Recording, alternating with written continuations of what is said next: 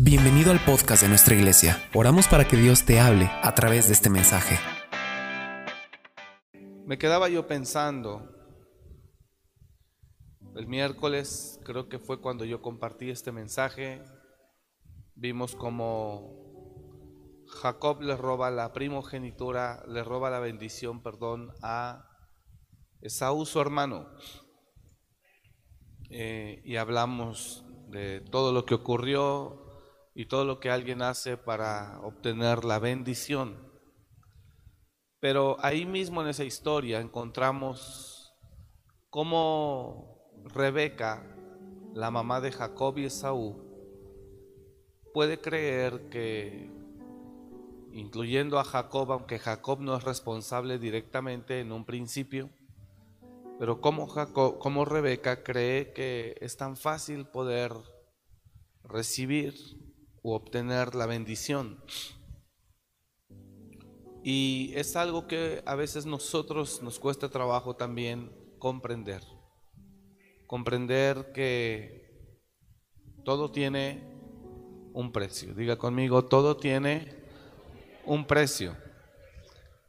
Y esto es algo que a veces nos cuesta trabajo aceptar y nos cuesta trabajo entender y a veces más a las generaciones de hoy que pues que a veces nos gusta todo fácil y queremos todo rápido. Génesis 27, traducción, eh, nueva traducción viviente, por favor, si me ayudan en las pantallas. Génesis 27, todos sabemos que Jacob le roba la bendición a su hermano Esaú. Cierto día, cuando Isaac ya era viejo y se estaba quedando ciego, llamó a Esaú su hijo mayor. Yo estoy en nueva traducción viviente porque es mucho más clara y para que usted la pueda entender mejor. Cierto día, cuando Isaac ya era viejo y se estaba quedando ciego, llamó a Esaú, su hijo mayor, y le dijo, Hijo mío, sí, padre, respondió Esaú. Necesito que pongamos mucha atención a la historia, por favor, para que usted entienda lo que yo quiero decirle. Y Isaac le dice a su hijo Esaú, yo ya soy viejo, soy un hombre grande, y no sé cuándo moriré. Toma tu arco y una aljaba llena de flechas y sal a campo abierto a cazar un animal para mí. Mire lo que le dice Esaú, Isaac a Esaú, toma tu arco, toma tu arco y una aljaba llena de flechas y sal al campo abierto a cazar un animal para mí. Es decir, Isaac el padre de Saúl le está diciendo, quiero que te esfuerces, que vayas a trabajar, que cases un animal con tu esfuerzo, vengas, lo cocines, me prepares un platillo y después de que me prepares el platillo yo te pueda bendecir.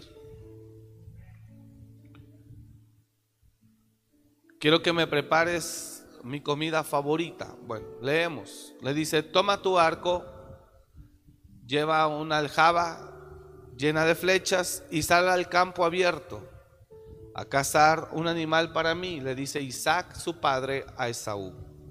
Prepara, prepara mi comida preferida y tráemela aquí para que la coma. Entonces pronunciaré la bendición que te pertenece a ti, mi primer hijo varón, antes de que yo muera. Ahí Esaú toma su arco, llena la aljaba de flechas y se va al campo pues a cazar el animal para después de cazarlo regresar, preparar el guiso que su papá le agrada y después servirlo y traérselo a la habitación para que su padre coma. Y después de eso el padre lo pueda bendecir. ¿Está aquí? Pero entra ahí la persona que no quiere hacer lo mismo, que quiere lo mismo, pero no quiere hacer lo mismo. Siguiente verso dice, Rebeca oyó. Rebeca es la mamá de Esaú y de Jacob. Rebeca oyó lo que Isaac le había dicho a su hijo Esaú.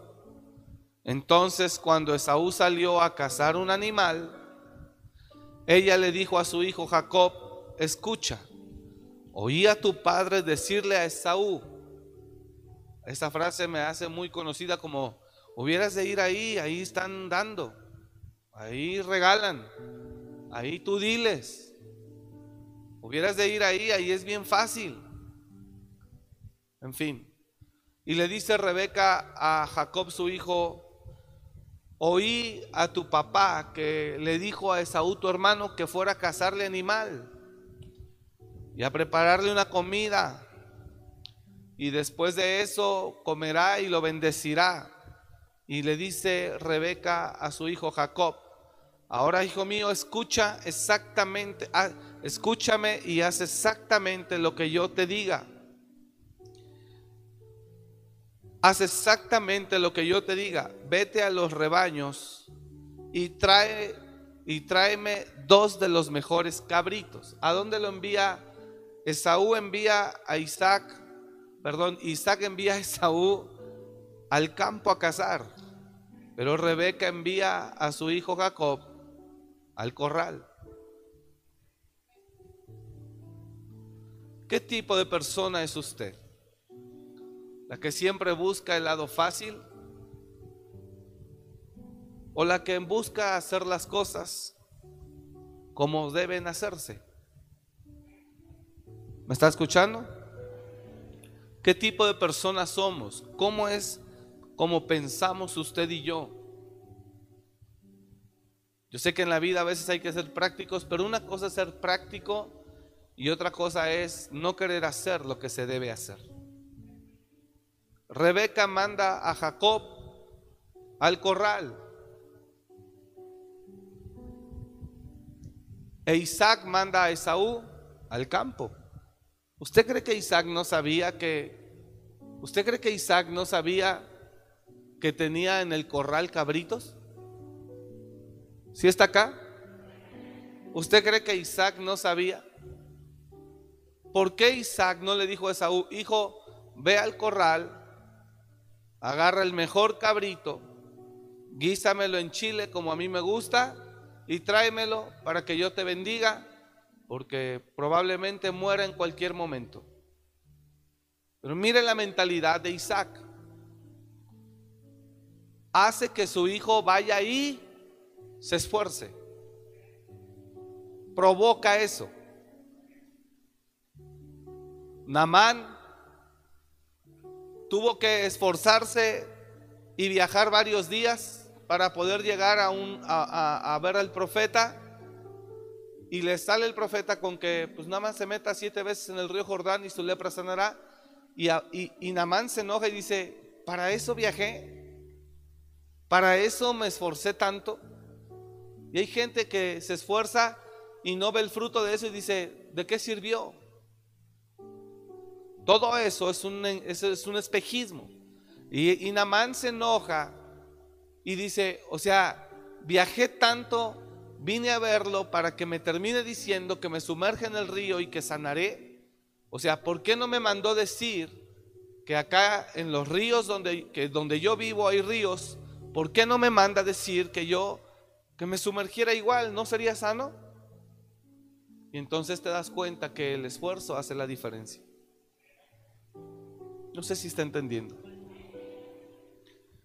Y el cuadro que entendemos aquí es que hay mucha gente que nos gusta todo fácil. Y no sabemos lo que las cosas cuestan. Namán dijo, o sea, me hizo trasladarme para decirme que me vaya a sumergir a un río y sanaré. O sea, los ríos de mi ciudad no hubiera sido lo mismo. Si me hubiera mandado al río de mi ciudad, ¿no hubiera sido lo mismo? ¿Por qué no me dijo que me sumergiera en el Habana, en el Farfar? Los ríos de Damasco son mejores que cualquiera de las aguas de Israel. si era lo mismo, ¿por qué me hace viajar y me sale con esto? Yo pensaba que era necesario venir a ver al profeta para que él pusiera su mano donde está la llaga, donde está la herida, donde está la enfermedad y la enfermedad sanaría. Yo pensaba que era necesario que el profeta me viera y me tocara. Pero para salirme con que ni siquiera la cara me da, ni siquiera me recibe y solo mandarme sumergir debajo de unas aguas pues me hubiera podido sumergir en las albercas de ahí de Atzimba, era lo mismo. ¿Sí entiende lo que digo? ¿Qué nos enseña Dios a través de esto? Que siempre hay un precio por pagar. ¿Qué nos enseña Dios con esto? Diga conmigo que siempre hay un precio por pagar. Y perdón que le diga, pero es un precio que muchos no queremos pagar. Mire, hay gente que prefiere estar pidiendo ropa prestada, regalada todo el tiempo, que irse a una tienda y comprarse una ropa nueva. Porque le pesa. Y prefiere vivir de lo regalado. Y prefiere causar lástima y conmiseración. Y decirle, no tienes que me regales. Ay, qué bonito tu vestido. Cuando ya no lo quieras, me lo das que decir voy a ir y voy a comprar un vestido. Porque son personas que no les gusta pagar lo que es. Entonces, Rebeca tenía una forma de pensar muy distinta a la forma de pensar de Isaac. Pero mire a Isaac. Isaac es el padre de Esaú, lo quiere, ama a su hijo, pero le enseña a Isaac a su hijo que aún para que él lo bendiga, su hijo se tiene que esforzar. ¿Me está escuchando? Isaac sabe que él tiene ganado, sabe que él tiene los corrales llenos, pero Isaac le está diciendo a su hijo, la bendición cuesta. La bendición tiene un precio. Así que si usted como papá todo le pone a sus hijos en charola de plata, usted está haciendo las cosas muy mal.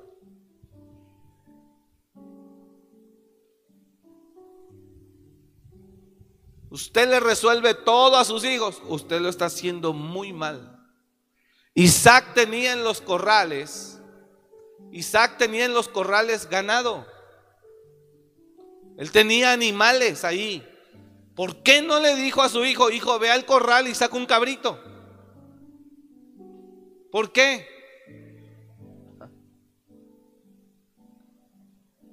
¿Sabe cuánta gente es familiar? Yo he oído mucha gente. No, es que mi cuñado eh, es este un gran empresario. Mi cuñado es el líder del sindicato de los trabajadores. Mi cuñado es este el presidente o el secretario del ayuntamiento o el presidente municipal. No, pues es que mi primo y mi hermano. Y si fui a verlo y le dije que me ayudara y no quiso. Y está hasta enojado con el cuñado porque no lo ayudó. Porque la gente quiere avanzar en la vida a base de palancas y no a base de esfuerzo. Digo, aquí no hay nadie así, ¿eh? La gente quiere avanzar en la vida a base de palancas y no de sacrificio. Y no de trabajo. Y no de un precio pagado. ¿Alguien me está escuchando hoy?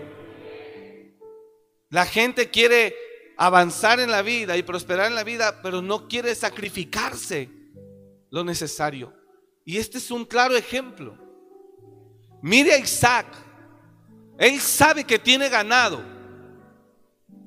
Él sabe que tiene ganado y, a su propio hijo, en lugar de mandarlo al corral a agarrar como Rebeca,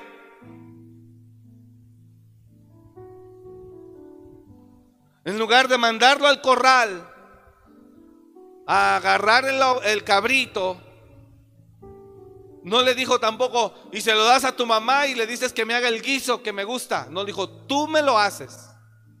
Tú lo casas, vas por él, lo casas. Por eso cuando llega Jacob, Isaac le dice, ¿Eres tú Esaú? Sí, papá, ya estoy aquí. ¿Ya volviste de cazar? Sí, papá, aquí estoy. ¿Tan rápido? Isaac, un hombre de campo de batalla. Él sabía que ir a cazar, el hombre se iba a aventar, Esaú se iba a aventar sus buenas horas, su buena lucha, que no iba a ser rápido. ¿Alguien está entendiendo esto? Que no iba a ser sencillo. Por eso Esaú, eh, Isaac, perdón, dice, mm, pues yo, fue muy rápido, hijo. Sí, papá, es que Jehová tu Dios me ayudó.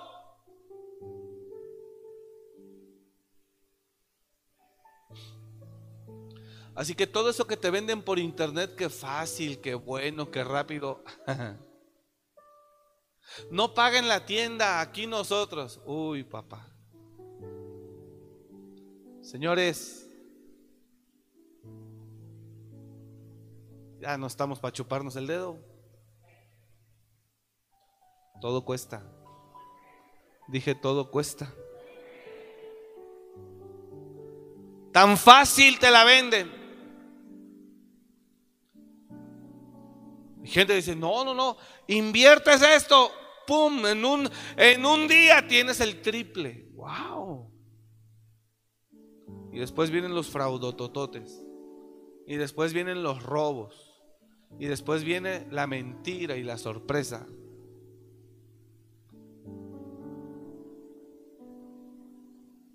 Ve a la tienda a comprar una, una, ropa que te dicen, bueno, en la tienda es original, pero vale, vale tanto. Y te dicen, no hombre, acá la consigues al 10% lo que vaya allá porque pagan aparador, según tú sabes mucho, pagan aparador, pagan esto, porque pagan aquello, pagan lo otro, pero no, pero acá, mira, acá, lo que tú no sabes es que eso es o robado o pirata, pero no es lo mismo. Y así vivimos muchos, creyendo que somos demasiado inteligentes, pero la realidad es de que no somos esforzados. ¿Si está aquí? ¿Sigo o, no? ¿Si le interesa? Entonces, yo quiero nada más que usted piense conmigo. Por favor, piense conmigo. ¿Por qué Isaac? Usted dedúzcalo. Ya no me escucha a mí, dedúzcalo usted. ¿Por qué Isaac le dice a su hijo Esaú, hijo, Ve, toma tu arco, toma una aljaba llena de flechas y sal al campo, cásame un animal, tráemelo, guísamelo como a mí me gusta. Y entonces vienes para que coma y yo te bendigo. ¿Por qué Isaac hace eso? Cuando Isaac sabe que en el corral tiene animales. ¿Por qué? No me escucha a mí, usted entiéndalo. ¿Por qué? ¿Ah? ¿Por qué? Dígame iglesia, ¿por qué? ¿Por qué hace Isaac eso con su propio hijo, al que ama? A su primogénito. ¿Ah? Entonces, ¿por qué usted le facilita todo a sus hijos? Qué les pone todo? No estoy hablando de un niño, estoy hablando ya viejos peludos. ¿Por qué no lo enseña? ¿Por qué no lo enseña? Mira Isaac lo que hace. ¿Sabes qué le está diciendo Isaac a su hijo Esaú? Tienes que entender, hijo, que se requiere un sacrificio en la vida. Y te voy a bendecir. Y la bendición que te voy a soltar es una bendición que te va a poner por rey y señor. Pero tienes que entender que eso cuesta. Entonces la gente que conoce, que conoce, mira hermano, ah, la gente que conoce o que un familiar de él cercano alcanza éxito, él va y le pide el apoyo, le pide que lo posicione. Y cuando ese familiar no lo pela y lo, le dice, no, no, no, no, no, él habla mal, no, soberbio, ya se le olvidó dónde estaba, pues si los dos crecimos en el hoyo, los dos estábamos en el barrio, ya se le olvidó quién era y mira, No, eso no tiene nada que ver. Si ese primo, cuñado o hermano o amigo llegó allá arriba, ah, bueno, su esfuerzo le ha de haber costado. Pero no porque lo conozcas, te tiene que posicionar a ti también. No porque lo conozcas, tienes que estar ahí con él. ¿Sí me estoy explicando? Y entonces vas y lo buscas. Hola primo, ¿cómo estás? Cuando ya sabes que es un diputado, cuando ya sabes que es un presidente o un senador, cuando ya sabes que tiene dinero, que es un empresario, que tiene empleados, cuando ya sabes que le está yendo bien. Hola primo, ¿cómo estás? Y no te escucha porque está trabajando, porque está o es un grosero, ya se le olvidó, pues si esto, pues si lo otro. Y hermano, creemos que porque lo conocemos, tenemos que estar igual ahí con Él.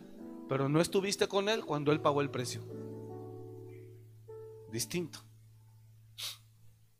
Es distinto. Creemos que porque lo conocemos, tengo que estar con Él. Pero cuando Él pagó el precio, ¿dónde estabas tú?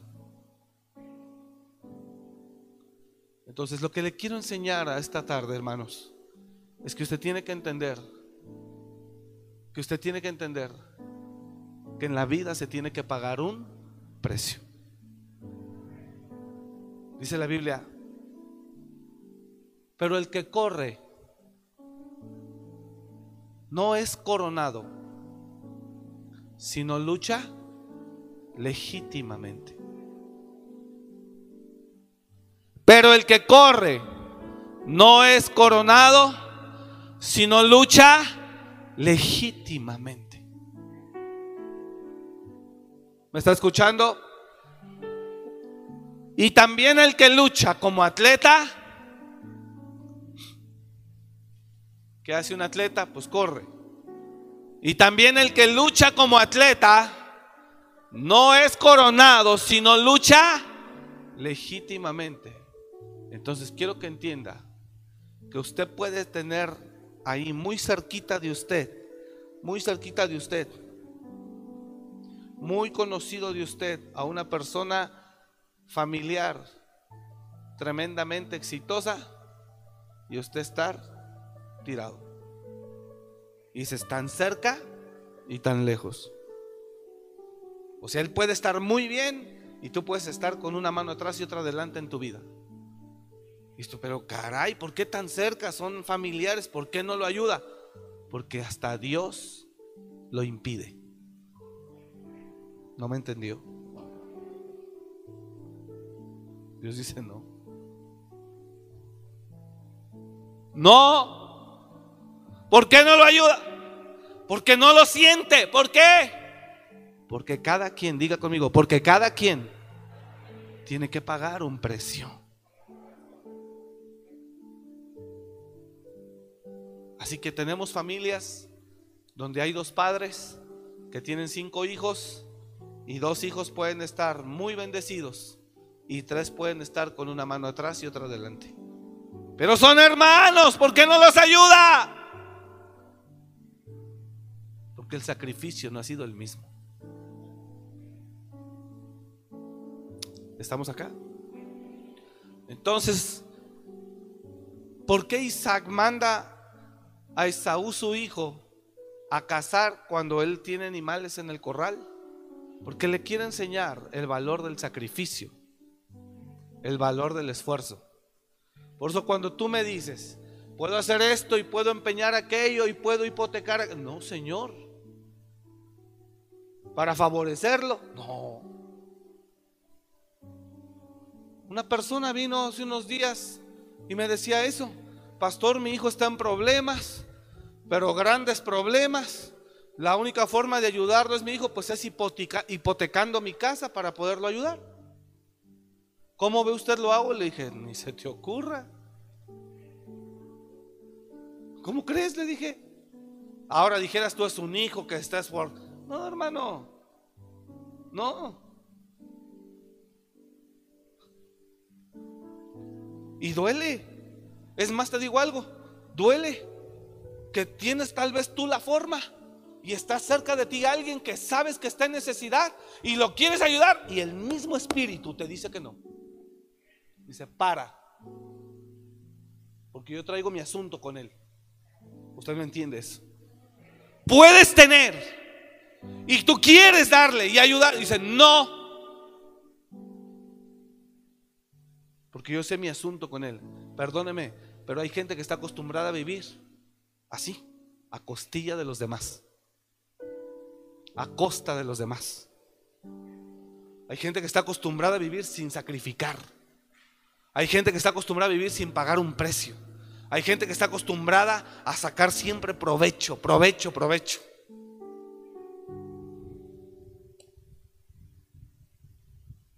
Hay un precio que pagar. ¿Quiere que le diga algo? ¿Por qué estoy aquí? Yo no espero herencia, hermanos, de mis padres naturales que estoy esperando que mueran para yo quedarme con sus bienes o que me queden a mí. hombre, ahí tengo en las propiedades que me dejan, las vendo, voy a tener dos, tres millones de pesos. No, hermano, yo no espero herencia. ¿Y sabes qué es lo más? Que Dios me ha hecho entender que necesito trabajar. Yo puedo estar hoy aquí sentado, mire, el domingo, y hay gente que puede predicar ahí, sin problema miércoles, viernes, domingos, y yo llevármela tranquila.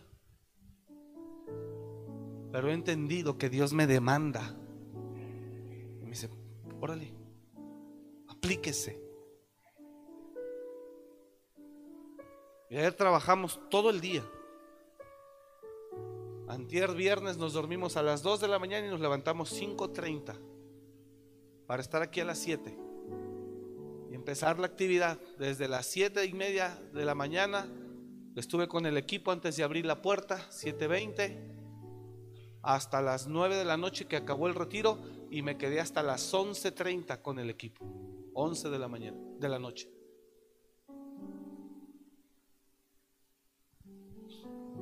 Y a veces hay gente cerca y Dios te pone y dice, ayúdalo, una semilla, hijo. Y a veces Dios dice, no. ¿Sí entiende? ¿Está acá la iglesia? ¿Entiende lo que se está hablando? Así que si Isaac, teniendo ganado en sus corrales, mandó a su hijo a cazar, ¿por qué le resuelves todo? ¿Sabes quién me pagó mi boda? Nadie. Yo la costé. ¿Sabes quién le compró el vestido a mi novia o a la novia? Yo lo pagué. ¿Sabes quién compró los anillos de matrimonio? No padrinos, yo los compré.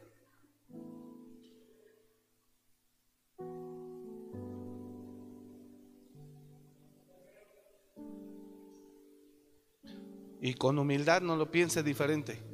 ¿Sabe quién fundó esta iglesia? Nosotros picamos la piedra. Nadie nos entregó nada. Esta iglesia no es una herencia que mi padre me dejó. Picamos la piedra y seguimos picando la piedra. Nadie nos regaló nada. Dios ha sido bueno. Y quizá Él ha visto un poco el esfuerzo. Y quizá Él ha visto un poco el sacrificio. Y quizá Él ha visto cómo nos hemos abstenido de ciertas cosas para lograr otras. Todo cuesta. Y usted tiene que saber, diga al de al lado, tienes que saber que todo cuesta.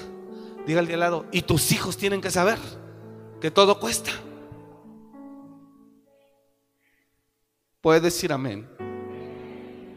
Entonces Isaac le enseña ese valor a su hijo.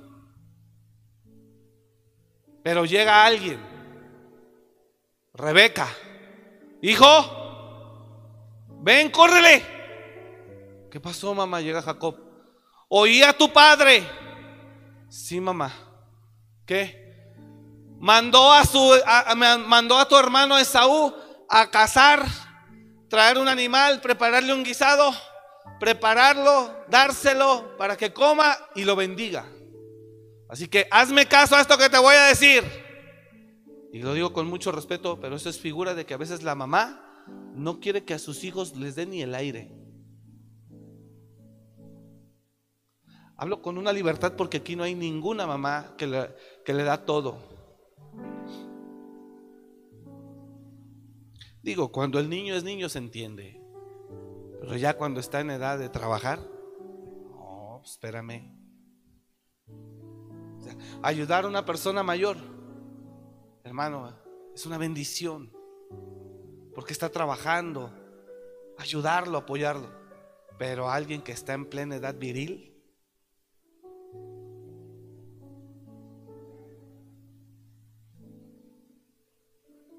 Entonces, Rebeca, ven, corre.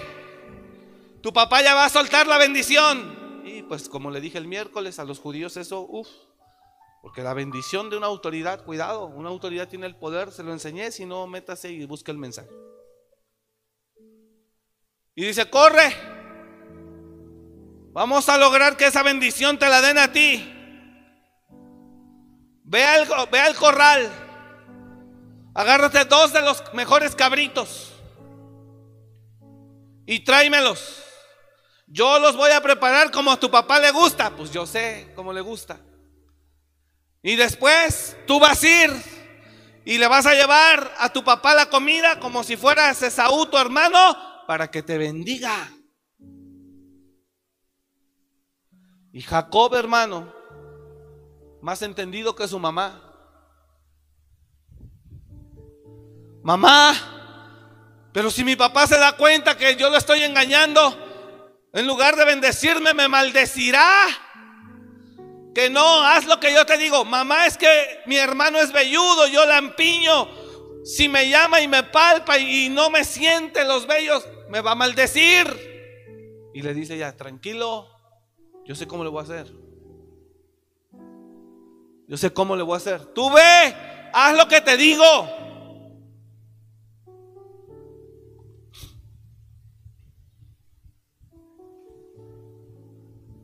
Pero su madre respondió, regrésame dos, verso 11 por favor, hijo. Pero mira, respondió Jacob a Rebeca, mi hermano Esaú es muy velludo, en cambio mi piel es suave. Y si mi padre me toca, entonces se dará cuenta de que, que intento engañarlo y en lugar de bendecirme, me maldecirá. Así que todos los que somos hijos, quiero que entienda que el Padre no está para darle todo porque es su Padre. El Padre está para enseñarlo. Pero su madre respondió, entonces que la maldición venga sobre mí, hijo mío. Pero tú ve y haz lo que te estoy pidiendo. Sal y tráeme los cabritos. ¿Qué chiste tuvo Esaú, eh, Jacob para ir? Abrió el corral, agarró el cabrito, pum, lo trajo acá al matadero, pum, lo degolla, lo mata, pum. Ahí está mamá, la mamá lo prepara. Y mientras Esaú partiéndose el lomo en el solazo, porque vivían en zonas áridas, desérticas. Y mientras Esaú por allá buscando el animal, en el solazo, y Jacob sentado mientras viendo cómo su mamá preparaba. ¿Está acá? Todo cuesta, hermanos. Hay que sacrificarse en la vida. Así que si tú eres de los que no se sacrificó porque estás seguro que tu papá te va a dejar una gran herencia, probablemente sí lo obtengas, pero te va a hacer nada. Nada. Y antes de que llegues a adulto o a mayor, no tendrás nada. Todo tiene que ver en la vida. Entonces Esaú, perdón, Jacob, le trae los cabritos. Pégame el texto, por favor, para avanzar. Así que Jacob salió y consiguió los cabritos para su madre. Rebeca preparó con ellos un plato delicioso, tal como le gustaba a Isaac, pues era la esposa, lo conocía. Después tomó las ropas favoritas de Saúl que estaban allí en casa y se las dio a su hijo menor Jacob para que lo oliera y con la piel de los cabritos ella le cubrió los brazos y la parte del cuello donde él no tenía vello. Luego le entregó a Jacob el plato delicioso y el, y el pan recién horneado. Entonces Jacob llevó la comida a su padre eh, a su padre, perdón, y le dice, Padre, sí, hijo mío, respondió Isaac, ¿quién eres? ¿Esaú o Jacob? Porque Isaac estaba ciego, pero no sordo, distinguía la voz. ¿Quién eres? ¿Esaú o Jacob? Isaac ya se la olía. Soy Esaú, tu hijo mayor, contestó Jacob. Hice tal como me pediste, aquí está lo que casé. Aquí está lo que casé, ahora levántate y come para que me puedas dar tu bendición. ¿Cómo es que encontraste la presa tan pronto, hijo mío? ¿Cómo? ¿Cómo? ¿Quiere que le diga algo? Escúcheme. Si quieres ver fruto, si quieres ver fruto en la vida de algo, según la Biblia, según la Biblia y según la historia de muchos seres humanos en la tierra, para que algo florezca, llámese negocio, para que se logre la estabilidad en una familia, para que logres el éxito en algún negocio o incluso en algún ministerio, bíblicamente tiene que haber un sacrificio mínimo de 20 años ininterrumpido. Ahí macheteándole.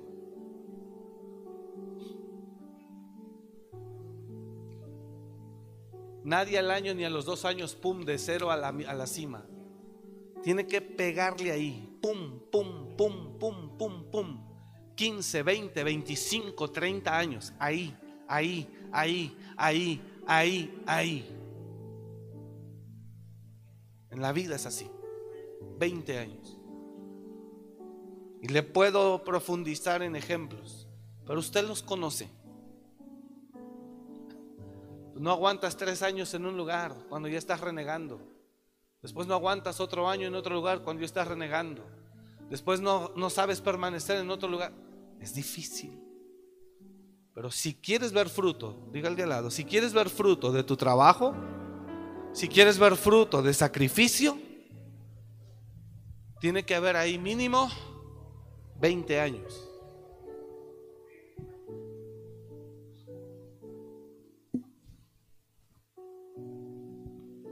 Es en serio, hermano, no estoy jugando.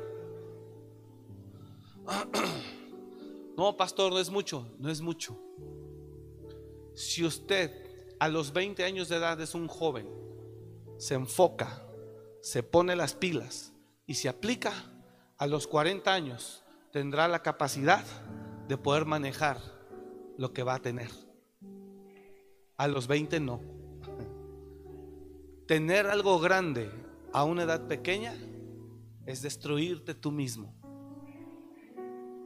Dios no se equivoca. Diga conmigo, Dios no se equivoca.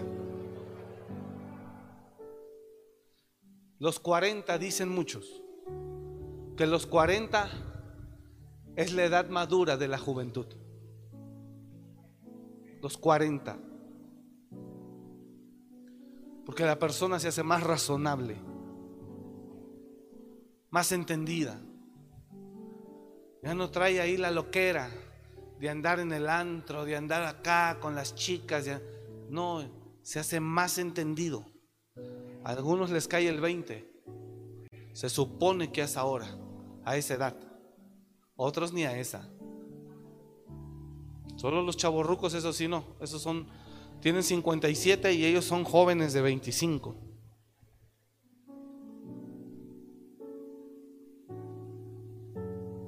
Si usted está caminando con Dios a los 40, le caen muchos 20. A los 40 usted razona y usted dice, usted ya la piensa. A los 40 usted es diferente. Pero cuando un muchachillo o tu hijo de 18 o 20 años quiere que le saques carro nuevo, quiere que le pongas negocio, despídete de ese dinero. Porque él no tiene la capacidad. ¿Y por qué no la tiene? Porque no es su tiempo. No es su tiempo. Entonces, nunca es tarde. Dios no llega tarde. Dios siempre llega en el momento preciso. Y nos da las cosas cuando estamos en el tiempo perfecto. ¿Y sabes cuál es el primer tiempo? Cuando eres joven, ¿qué es lo que más tienen los jóvenes? Fuerza. Dice el Señor, ¿para qué se adquiere la fuerza? Para el sacrificio. ¿Qué es lo que más tienen los jóvenes? Fuerza. ¿Para qué se requiere la fuerza? Para el esfuerzo, para el sacrificio. Dijo, ah, entonces vamos a ocupar su, su juventud y vamos a ocupar su fuerza para que pague precio. Para que cuando ya no tenga la misma fuerza, usted ya tiene algo porque ya se sacrificó.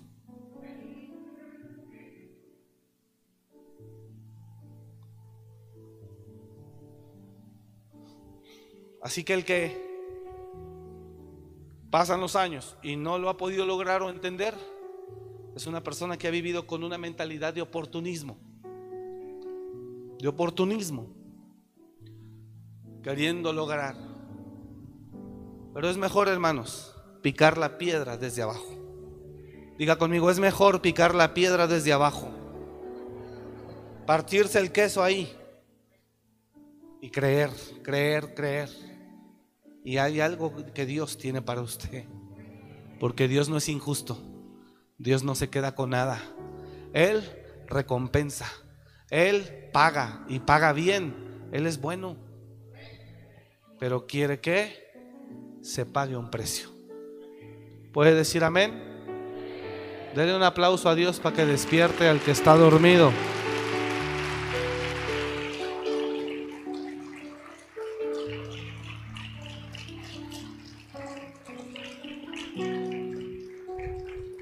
Así que deje de estar a sus hijos, enséñelos a casar. Enséñelos a casar. No sea cruel con ellos, entienda la condición, la posición de ellos. No sea cruel ni duro. Porque también hay padres que a un niño de 6, 7 años ya no, pues también, pues, o sea, no se manche. Entiende lo que estoy hablando. Deje que su hijo sea feliz la etapa de su niñez. Ámelo. Eso es lo que él necesita. Pero cuando él empieza a crecer, enfoque toda esa energía que trae hacia el canal correcto. Y que empiece. Avanzo. Por eso Saúl, Isaac le dice a Jacob, ¿cómo es que encontraste la presa tan pronto, hijo mío? Y le dice, el Señor tu Dios la puso en mi camino, contestó Jacob. Esto es delicadísimo, hermano. Meter a Dios en una mentirototota. El Señor tu Dios la puso en mi camino, contestó Jacob. Wow, con qué ligereza. ¿Sí está entendiendo? Con qué ligereza se atreve hasta meter a Dios en su chisme. Como el que jura, ¿no? Como el que jura y como ya no le creen a él por su palabra, tiene que meter a Dios para decirle, te juro que sí es así. Y este Jacob con una ligereza menciona eso. Bueno, avanzo. Siguiente verso. Entonces Isaac le dijo a Jacob, acércate para que pueda tocarte y asegurarme de que en verdad eres Esaú. Este Isaac sabía, hermano. Entonces Jacob se acercó a su padre e Isaac lo tocó. La voz es la de Jacob, dijo, pero las manos son las de Saúl, dijo Isaac. Siguiente. Sin embargo, no reconoció a Jacob porque cuando tocó las manos de Jacob estaban velludas como las de Saúl. Así que Isaac se preparó para bendecir a Jacob. Hasta ahí. Bueno, ¿de verdad eres mi hijo Esaú? Preguntó. Y todavía le dice, sí, lo soy, contestó Jacob. Siguiente. Entonces Isaac dijo, ahora hijo mío, tráeme lo que cazaste, primero comeré y después te daré mi bendición. Entonces Jacob llevó la comida a su padre e Isaac la comió, también bebió el vino, el vino, perdón, que Jacob le sirvió. Hasta ahí. Ahí podemos nosotros resolver o dar por terminado algo. ¿Cuál? Que Jacob se salió con la suya. ¿Y sabe por qué? Porque efectivamente Isaac lo bendice. Y cuando sale Jacob, yo creo que Jacob sale y, yes, mamá, lo logramos, ya me bendijo mi padre, me puso por Señor de mis hermanos.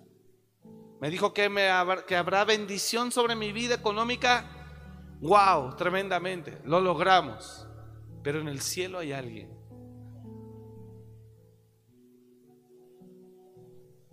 Diga conmigo, a Jacob y a Rebeca. Vamos, dígalo fuerte, a Jacob y a Rebeca. Se le olvidó que podían engañar a Isaac, pero a Dios no.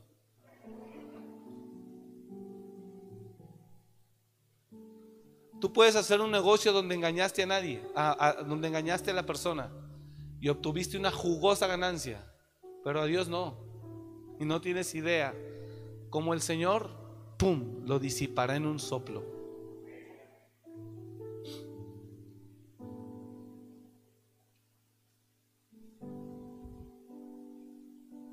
Hace unos meses atendí a unas personas, unos jóvenes, que los contrataron para ir y llevar droga de un lugar a otro. Y por ir y traer droga les daban 5 mil dólares. Jóvenes de 20 años. Fueron y se aventaron el primer viaje. O no sé cuántos. pero el primer viaje es lo que a mí me dijeron. ¡Pum! Todo salió bien. Sus 5 mil dólares. Entonces un joven de 20 años con 100 mil pesos en la bolsa. Se lo gastó en ropa, en lentes, en un buen iPhone. Se aventó el siguiente viaje. Esto es real, ¿eh? Apenas, hace no mucho. Los vuelven a enviar. Y en ese siguiente viaje se pierde todo. Les quitan todo. Dinero y cargamento, todo. Regresan con los que los enviaron y están a punto de matarlos. ¿Y sabes qué le dicen? Dicen, ahora, si quieres que te deje con vida, me vas a tener que pagar al triple lo que perdiste. Entonces, si debían 300 mil, porque eso fue lo que les quitaron. Ahora ellos deben un millón de pesos. Y debiendo un millón, me buscaron. Pastor, tenemos dos cosas. O pago un millón o tengo una sentencia de muerte.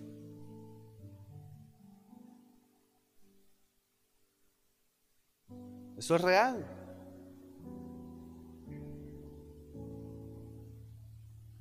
Y conociendo de Dios, ¿eh? conociendo a Dios. Y dice que mientras estaban vendados, ya cuando tenían el arma para quitarles la vida, él clamó a Dios y se arrepintió. Y dice que de repente, de repente una persona habló y dijo, yo te voy a pagar el dinero que ellos te deben, porque yo los necesito para que trabajen conmigo. Es lo mismo. Dijo, no los mates, dámelos a mí para que chambien conmigo, yo te voy a pagar. Y ellos, y ese hombre pagó por ellos. Y los dejaron con vida. Su misericordia, ¿verdad? Entonces la persona que los libró dice, solamente quiero que se que me hagan ganar, recuperar lo que yo gasté por ustedes y un poco más y estamos a mano. Pero de entrada ya Dios manifestó su misericordia en que les libró la vida. Estoy hablando un caso de aquí de Morelia, ¿eh? no estoy hablando de... A que entienda lo cercano que es esto que estoy hablando.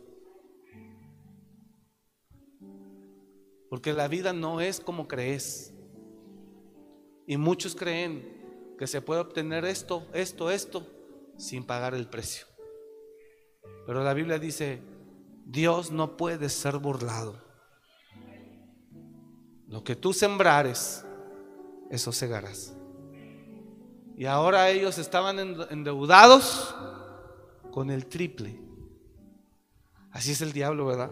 Cobra réditos. ¿Por qué? Por no pagar un precio. ¿Por qué? Por no querer correr legítimamente. ¿Por qué? Por no querer esperar. ¿Y por qué? Porque estamos llenos de ambición, de codicia y de mugrero que el mundo ofrece.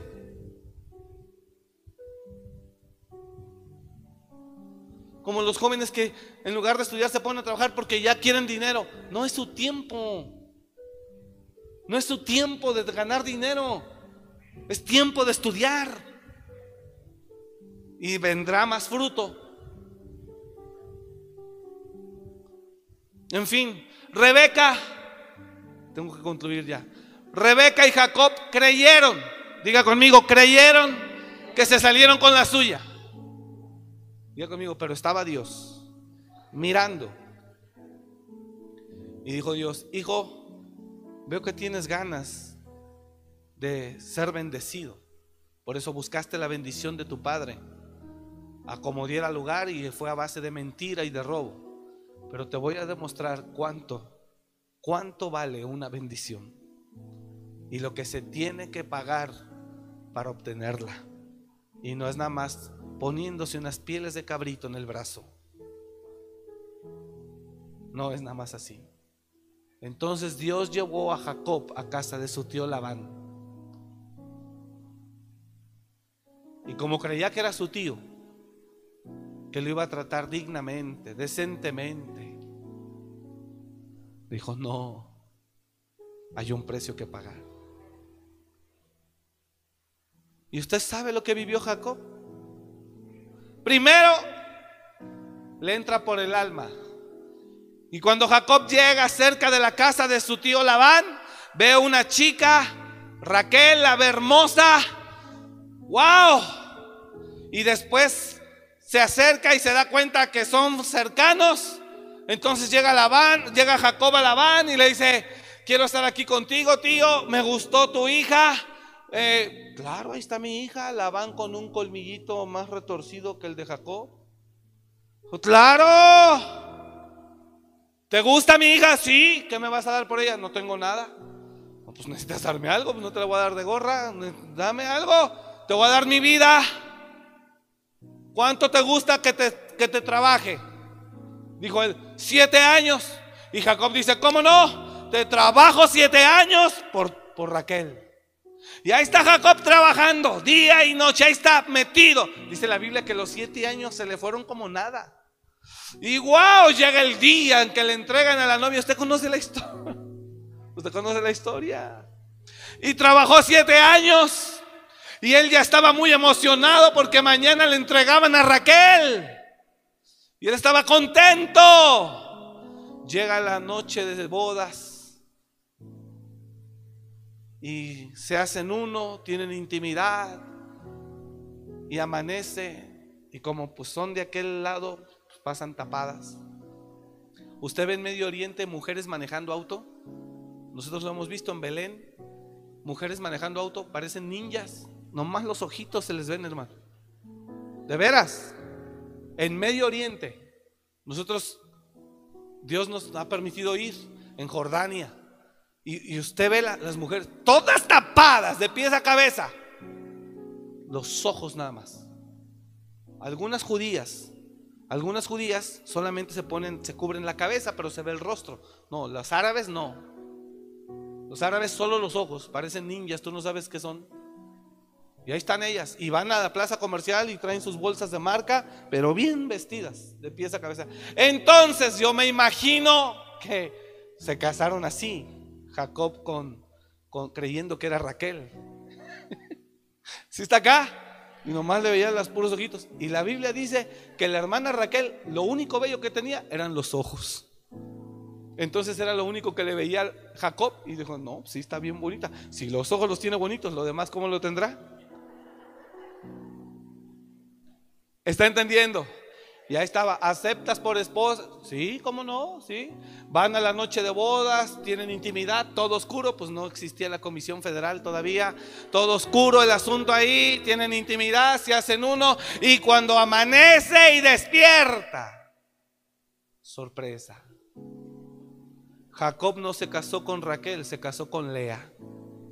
Y Lea, lo único que describe la, la Biblia de su hermosura eran sus ojos era coja, eh, no oía, no hablaba bien, no, no es cierto. Le decían lenguardo, ah, no sé.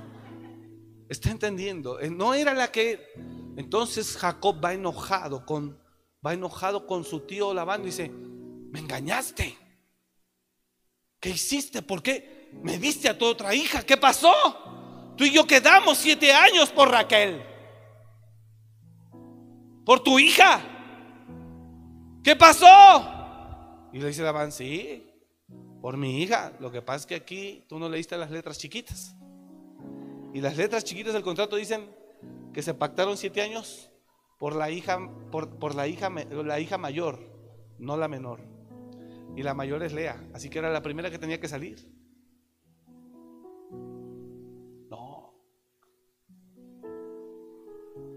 Yo quiero a Raquel. Ahí está.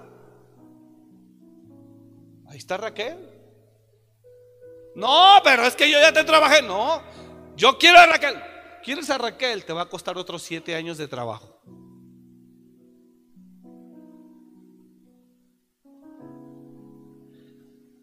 Y Jacob dijo, chale.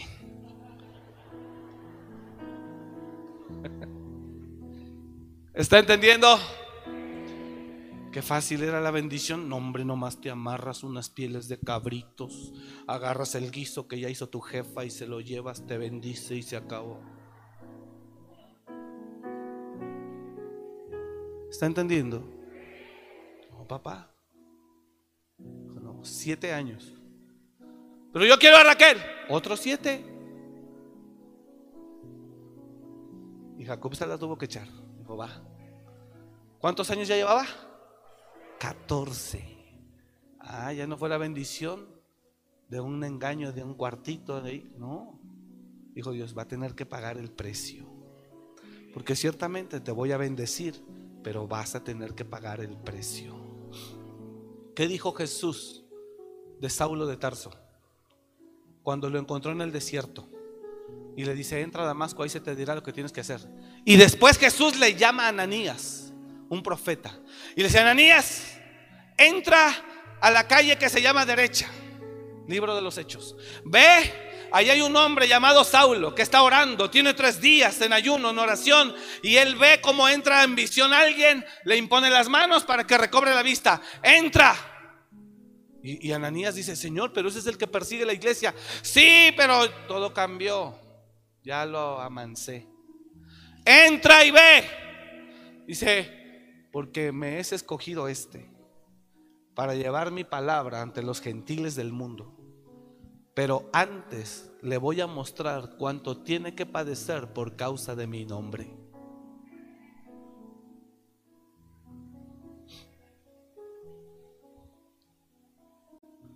¿Estamos aquí, hermanos? ¿Qué estamos haciendo aquí? Pagando un precio.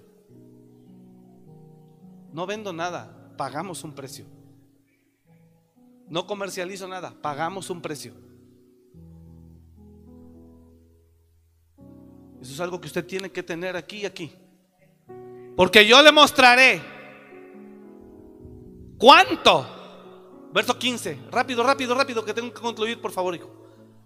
El Señor le dijo, ve, porque instrumento escogido me es este. Ve, porque instrumento me escogido me es este para llevar mi nombre en presencia de los gentiles y de reyes y de los hijos de Israel. Pero, porque yo le mostraré cuánto le es necesario padecer por mi nombre. no es lo mismo que nos profeticen. Te veo en las naciones predicando el evangelio a un mar de gente. Y tú dices, amén, aleluya, shabakanda, rabakatara. Te emocionas. No tienes idea de lo que cuesta ir a una nación. Y no me refiero en dinero, sino para que eso se cumpla.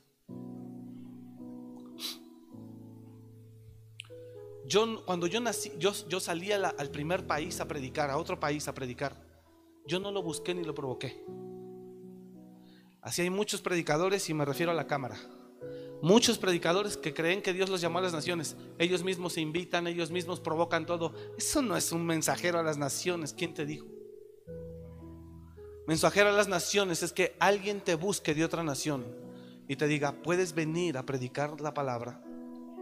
Ah, entonces eso significa que Dios solito está provocando eso. Y entonces, si te invitan, entonces se puede decir que Dios está cumpliendo la promesa de que te llevaría a las naciones. Pero ¿sabes qué, se necesita para que eso ocurra? Pagar un precio. ¿Un precio de qué? De fidelidad, de constancia, de fe, de permanecer, de hacer un buen trabajo donde Dios te puso.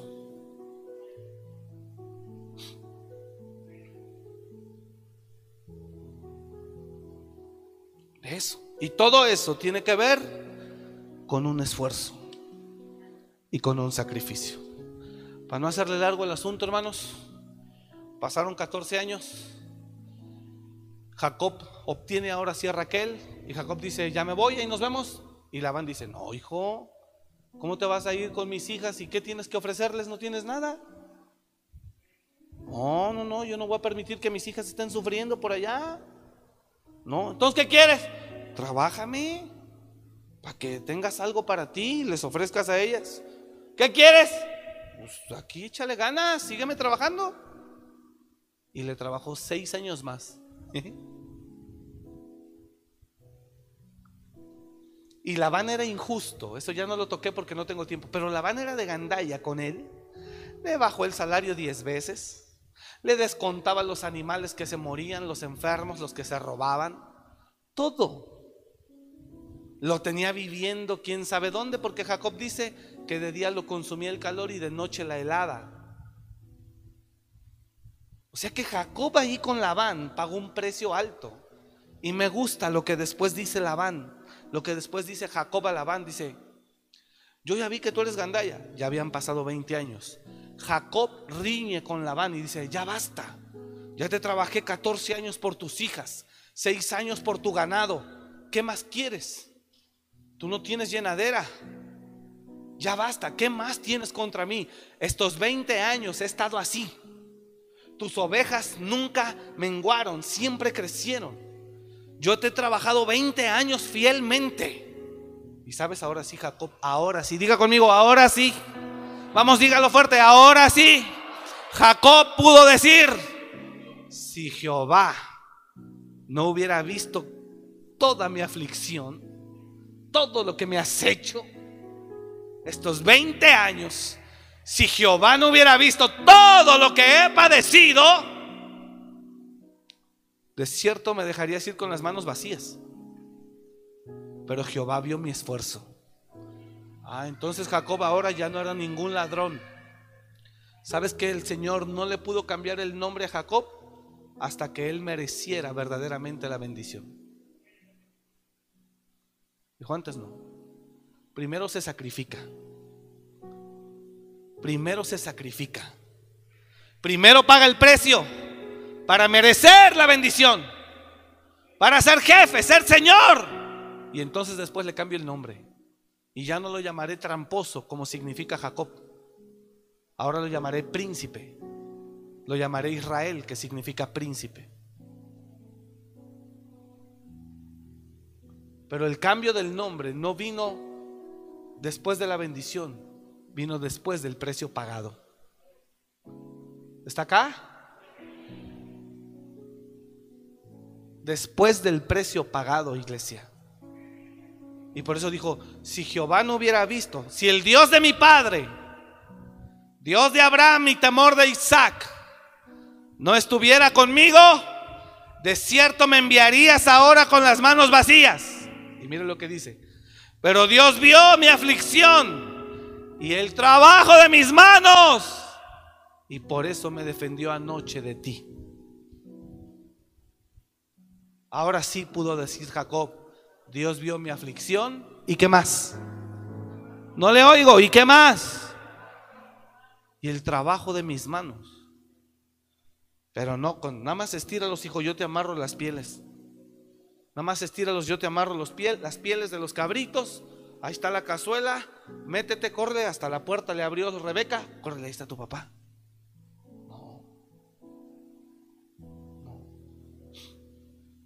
Ayer en el Mata Gigantes dije, la mujer, lo digo con mucho respeto, no basta ser bonita para poder tener una gran familia. No, hermano. Para tener una gran familia o una buena familia o un buen hombre a su lado, hermana, se necesita más que ser bella.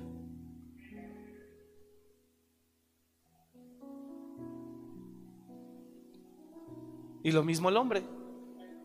Para tener una buena mujer se necesita ser un buen hombre. Así que enfóquese cada quien en su sacrificio y confíe que habrá fruto en el nombre de Jesús. Pero entienda que hay un precio a pagar. Puedes burlar hombres, pero Dios no. Y Jacob y Rebeca burlaron a Dios. Burlaron a, Isaí, Isaac, perdón. Jacob y Rebeca burlaron a Isaac, pero a Dios no. Y Dios hizo que pagara, diga conmigo, Dios hizo que pagara el precio Jacob, peso a peso. Dios hizo que Jacob mereciera esa bendición día a día.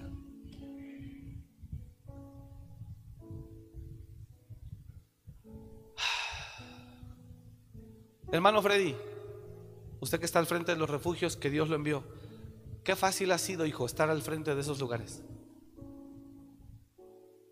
¿Ha sido fácil? Claro que no.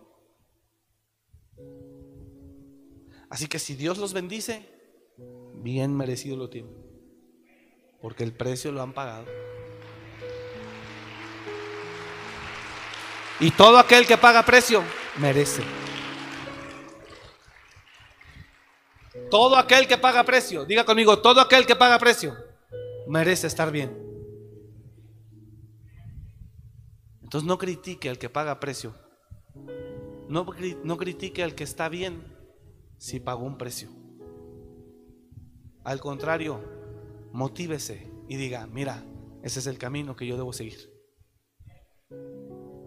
Porque si Él pagó precio y hoy Dios lo ha bendecido, lo mismo puede pasar conmigo. Entonces, reciba la palabra. Póngase de pie, por favor.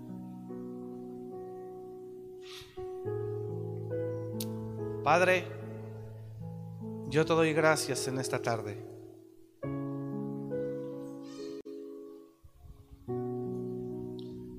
Cambia nuestra mentalidad y cambia nuestro corazón. Cambia nuestra mentalidad y nuestro corazón, Señor. En el nombre de Jesús. Gracias por tu palabra. Diga conmigo, gracias por tu palabra. Cambia nuestro corazón y nuestra mentalidad, Señor. En el nombre de Jesús. En el nombre de Jesús. Cambia nuestro corazón y nuestra mentalidad. Y ayúdanos, Señor, a ser esforzados y valientes. Gracias, Señor. Te bendecimos en esta hora y recibimos tu palabra con humildad. Gracias Señor. Diga conmigo, gracias Señor. En el nombre de Jesús. Amén. Abra sus ojos, míreme.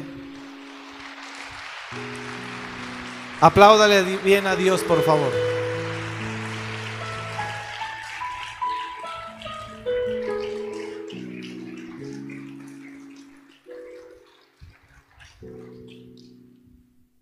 Hay gente que nunca hace nada, esto es lo último que le digo, hay gente que nunca hace nada, siempre esperando la buena, dicen ellos. Siempre esperando la buena. Nunca hace nada, pero siempre está esperando esa, esa, esa, esa, la buena. ¿Sí entiende lo que le digo? Gente que nunca hace nada, nunca se sacrifica, pero siempre está esperando la buena, la que lo va a sacar de pobre, pum, pum, rápido. ¿Eh? Nunca se esfuerza, nunca se sacrifica, siempre está esperando la buena. No, no, no, ya, ya, ya viene, ya viene. Y anda cazando la, la oportunidad que lo va a hacer de pobre a millonario. No es bíblico. No es bíblico. Y le voy a decir algo, lo que sí es bíblico es que oportunidades nos llegan a todos. Eso sí es bíblico.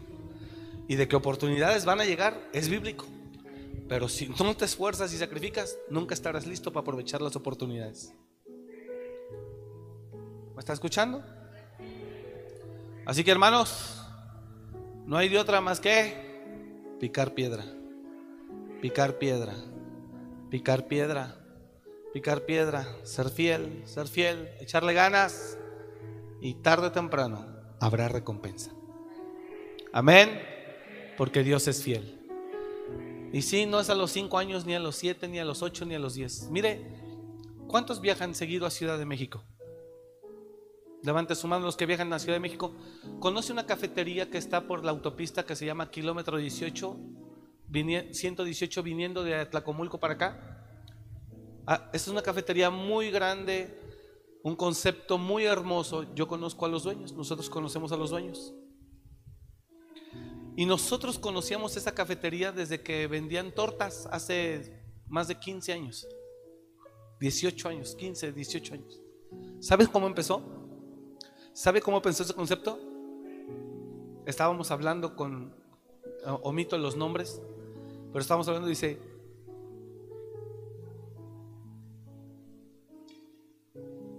el Señor era el que despachaba la gasolina, su esposa era el que traía, era la que traía unas tortas para vender en una canasta y ahí tenían una planchita donde las tortas las hacían a la plancha.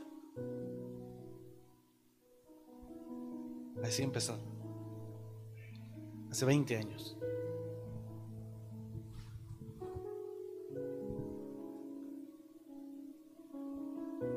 Y usted mire, tiene una inversión millonaria ahí. Ahora la gasolinera es de ellos. Una gasolinera, según los litros que venda, te puede dar hasta un millón de pesos mensuales de utilidad libre. La que vende más o menos unos 500 mil. Ahora la gasolinera es de ellos. Y los dos conceptos, los dos restaurantes, son de ellos. ¿Sabes qué llega el que no sabe? Esto es lavado de dinero. Estos son mañosos. Esto es el que cree que sabe algo, pero no sabe nada y tampoco tiene nada. No, señores, no solo se prospera haciendo lo malo, se prospera y se permanece haciendo lo bueno. Así empezaron, vendiendo tortas en la plancha. La esposa era la que traía en la canasta las tortas y aquí ella las hacía en la plancha mientras su esposo despachaba la gasolina. Una gasolinera de esas ha de valer unos 20 millones. Digo, construirla. Ahorita, según entre una gasolinera, entre más venda, más vale. Hay gasolineras que por lo que venden valen 100 millones de pesos. Es más, hay gente que dice, te doy 200 millones por tu gasolinera y no te la venden. No te la venden. Y venden de comida. ¿Y sabe qué es lo mejor de ese lugar, los que han ido? ¿Sabe cuál es lo mejor de ese lugar? Que no son abusivos. Sus precios son muy, muy, muy cómodos para todo tipo de nivel social. Son muy justos. Te dan una buena atención. Y ahí andan, ¿eh? Ahí andan. ¿Todo bien? El proceso los hace mantenerse humildes. Entonces el proceso no es casualidad. No te lo brinques porque va a ser tu salvación. Píquele, píquele. Por eso seguimos aquí, picando piedra, porque creemos que en los años siguientes venga gloria de Dios en el nombre de Jesús. Y avancemos y avancemos para que el nombre de Jesús sea exaltado. Pero el malo, el malo, dice, dice la escritura, Dice la escritura,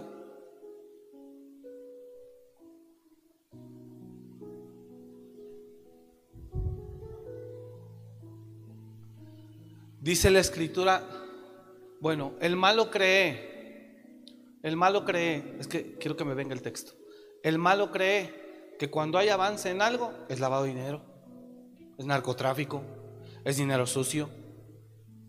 No, hermano, Dios recompensa el esfuerzo. Dije, Dios recompensa el esfuerzo. Todo lo puro es puro para los puros, mas para los corrompidos e incrédulos nada les es puro. ¿Mm?